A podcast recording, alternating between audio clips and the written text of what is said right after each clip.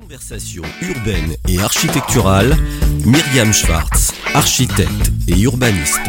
Radio-imo.fr Une émission présentée par Cardam, l'engagement d'un groupe innovant, un savoir-faire qui allie conseil, architecture et aménagement.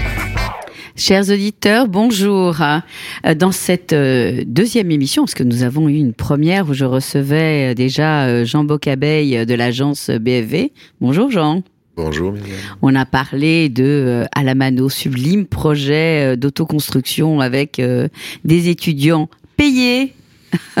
pas des esclaves euh, par euh, par Jean pour faire un, sublime projet euh, euh, voilà dans le dans un, joli bois un joli site en, Côte d'Or. Écoutez la, première émission et vous comprendrez mieux cette belle histoire cette aventure de l'été. Et alors parlez-moi un peu de l'agence parce que je vous avoue que je connais quand même pas mal d'agences. Et je m'étais pas spécialement arrêtée sur la vôtre. Euh, alors outre, outre le fait que vous revendiquez le fait qu'à 50 ans on est jeune, j'en suis flattée.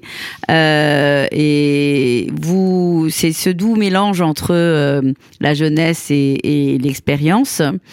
Euh, vous avez des projets euh, assez euh, intéressants.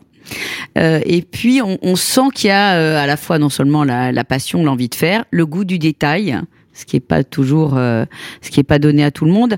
Euh, mais j'aimerais bien que vous me parliez d'un d'un projet euh, qui me qui me tient à cœur aussi, puisque j'ai eu la chance d'avoir fait de faire ce genre de programme aussi. C'est votre parking en silo euh, euh, à Versailles et le, enfin le, le concours sur euh, Saclay.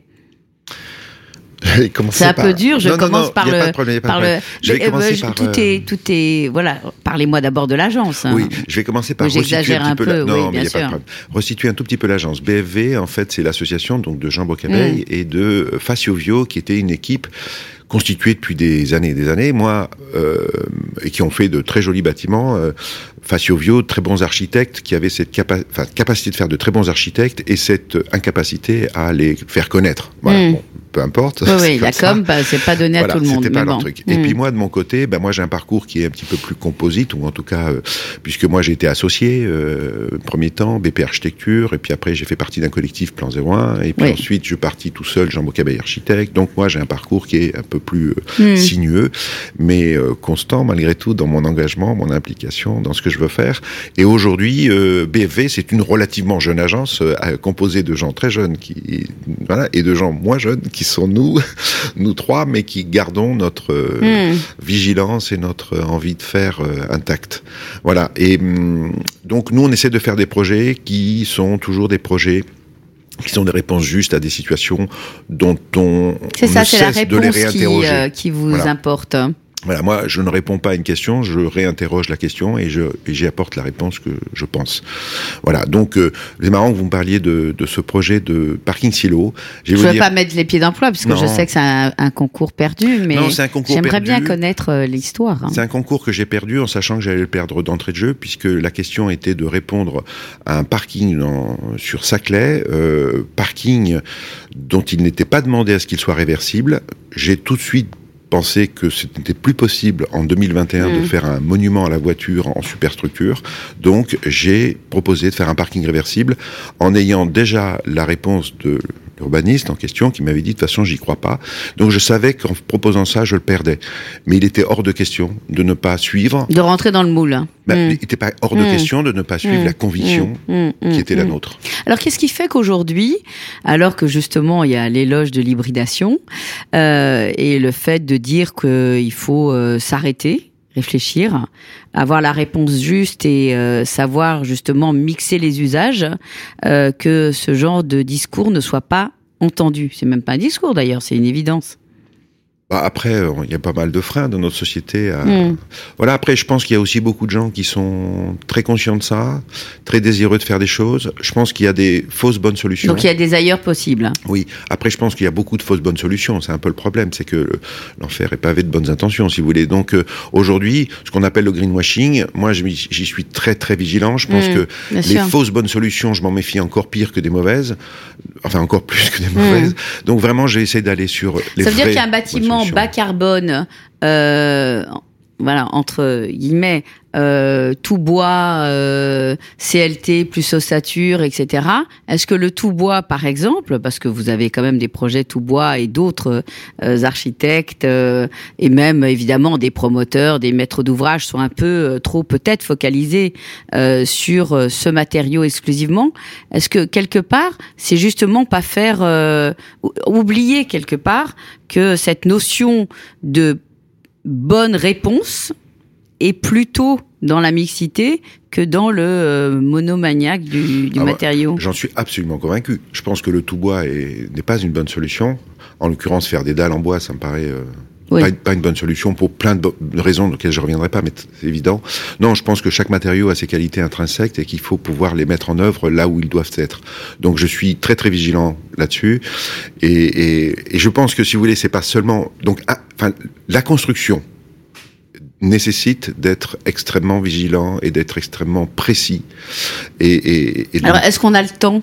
Parce que c'est ça le problème, c'est est-ce qu'on a le temps de réfléchir? Est-ce qu'on a le temps d'être précis? Est-ce qu'on a euh, les entreprises qui vont avec cette intelligence, non pas qu'elles soient inintelligentes, mais qu'elles n'ont pas nécessairement, euh, je dirais, et le temps, les outils et euh, le, le, je dirais l'argent euh, qui va avec Comment on fait pour euh, justement euh, c'est vrai que mettre en place tout ça? on n'a pas beaucoup de temps. Encore faut-il partir au bon moment et que le- le- au, départ déjà on fasse la différence tout de suite. Parce que si vous devez déjà esqui- esquiver toutes les mauvaises solutions qu'on vous impose, Mhm, bien sûr. ça, ça prend du temps, quoi. Bon, donc euh, si vous avez heureusement parfois la confiance de, vos interlocuteurs et que vous pouvez partir directement sur une bonne solution, ça demande du temps de mettre au point tout ce qu'on veut faire, mais mais bon, euh, voilà. Non, mais on parle de ça parce qu'on parle aussi de réversibilité. On parle de des projets, par exemple. Donnez-moi, il y a un très beau, très, très beau projet de transformation de de bureaux en logement.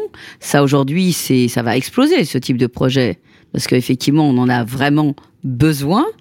Euh, est-ce qu'il y a euh, une, vraie réponse pour aller euh, plus vite, plus efficace et essayer justement de, de répondre euh, à cette urgence hein Ben, ce qui m'intéresse beaucoup dans l'idée de restructurer des bâtiments existants, c'est vrai que c'est que vous partez d'une situation constructive qui Mm. est déjà là. Et ça, c'est intéressant parce que ben, vous devez faire avec. Là, en l'occurrence, on parle d'un projet qui se situe à Champs-sur-Marne.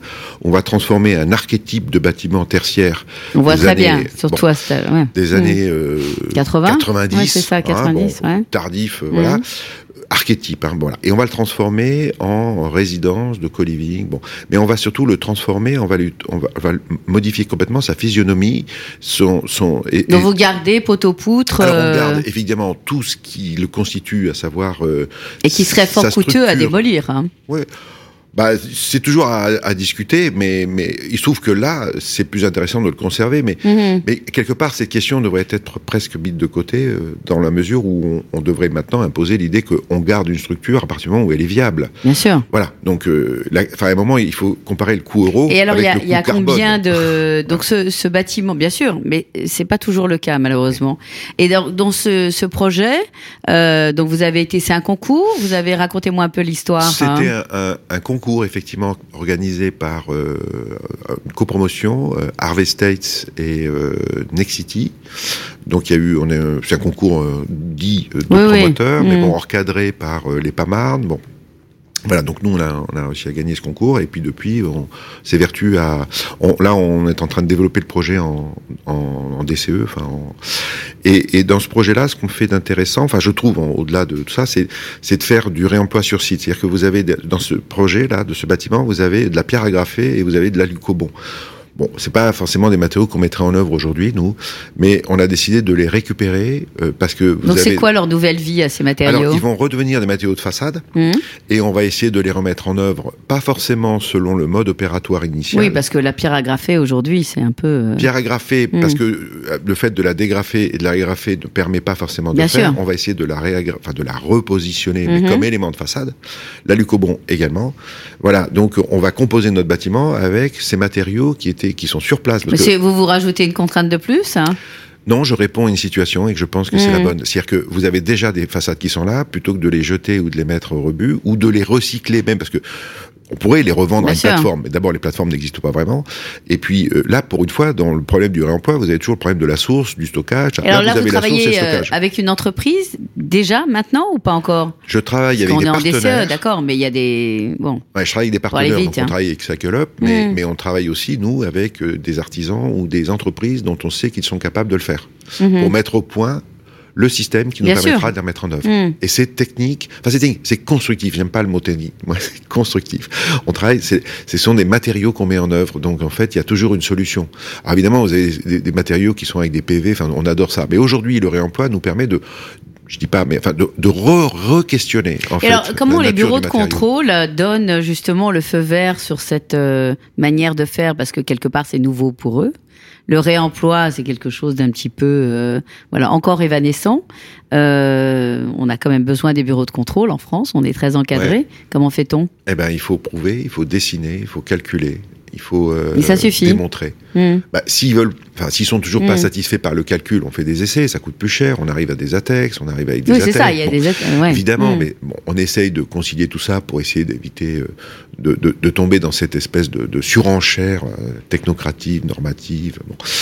Mais bon, on n'y coupe pas, hein, ça dépend un peu de la nature, Mm. enfin, de, l'esprit, disons, de votre bureau de contrôle, ça dépend aussi de la crédibilité de vos bureaux d'études qui, qui vont mettre en œuvre les, les, les, les démonstrations sur euh, vos matériaux, et puis de votre crédibilité à vous, en tant qu'architecte, pour arriver à expliquer que- ce que vous allez faire.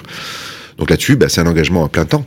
Voilà, c'est une application euh, tous les Et instants. Rassurez-moi, vous avez d'autres projets dans l'agence parce qu'un projet sur une agence comme ça, ça suffit pas quand même. Non, non, on a d'autres projets, mais on a beaucoup d'autres projets. Mais bon, là, on a un projet, par exemple, de logement à, à, à, à Pierrefitte, sur lequel je me suis beaucoup battu. On va avoir 100% ah de oui, briques de réemploi. le. Oui. Hmm. 100% de briques de réemploi sur ce projet. Là aussi, je me suis beaucoup battu pour qu'on ait ça. Et donc j'essaie de faire ça. On, on, on fait d'autres choses. On travaille sur un projet à Rennes en ce moment, euh, sur lequel il y a un atelier qui, qui nous demande, qui est extrêmement chronophage pour essayer de faire des projets les plus intelligents possibles collectivement. Ce qui est pas facile, mais ce qui est souhaitable, mais disons euh, complexe. Euh, voilà, on fait un projet de, de, de bureau aussi à, en ce moment à Villeurbanne. vous parlez de concertation, c'est-à-dire vous parlez parle de, de- cette obligation quelque part, mais qui est euh, vertueuse, mais de faire de la concertation, des ateliers avec la population, avec la ville, pour pouvoir générer le meilleur projet. Mais effectivement, c'est chronophage. Est-ce payé? Alors, en l'occurrence, sur ce projet de Rennes, c'est pas de la oui, concertation mais- avec, des, Hmm. avec des habitants ou des riverains, c'est du travail en atelier avec d'autres architectes. Ah, d'accord. Ah oui, oui, crée oui, un ok. atelier, on Hmm. crée en fait un... un- Mais c'est aussi euh, Un chronophage. ouais. c'est extrêmement... C'est payé euh, non, Non, non. pas vraiment. Non, non, mais je, non, mais c'est parce que je, je parlais surtout, je pensais surtout à de la concertation. Mais euh, c'est pas grave. On sait que nos métiers sont des métiers euh, de passion. Oui, bien sûr, mais notre passion, mais c'est pour ça, moi aujourd'hui, j'essaye de faire mon métier euh, pour ce qu'il euh, me rapporte en termes de, satisfaction personnelle. Ça fait longtemps que j'ai compris que je gagne ma vie, hein, Mm. mais euh, je j'ai jamais fait de l'enrichissement, enfin matériel, l'objectif de mon activité. Bon, la Porsche n'est pas un but en soi. Non, j'en ai pas. J'en veux même pas. Merci. Bah, écoutez, chers auditeurs, ravis de cette, euh, ces deux émissions euh, d'introduction à cette euh, jolie rentrée. À bientôt sur nos antennes. Merci, Jean. Merci Myriam. Conversation urbaine et architecturale, Myriam Schwartz, architecte et urbaniste. radio-imo.fr Une émission présentée par Cardam, l'engagement d'un groupe innovant, un savoir-faire qui allie conseil, architecture et aménagement.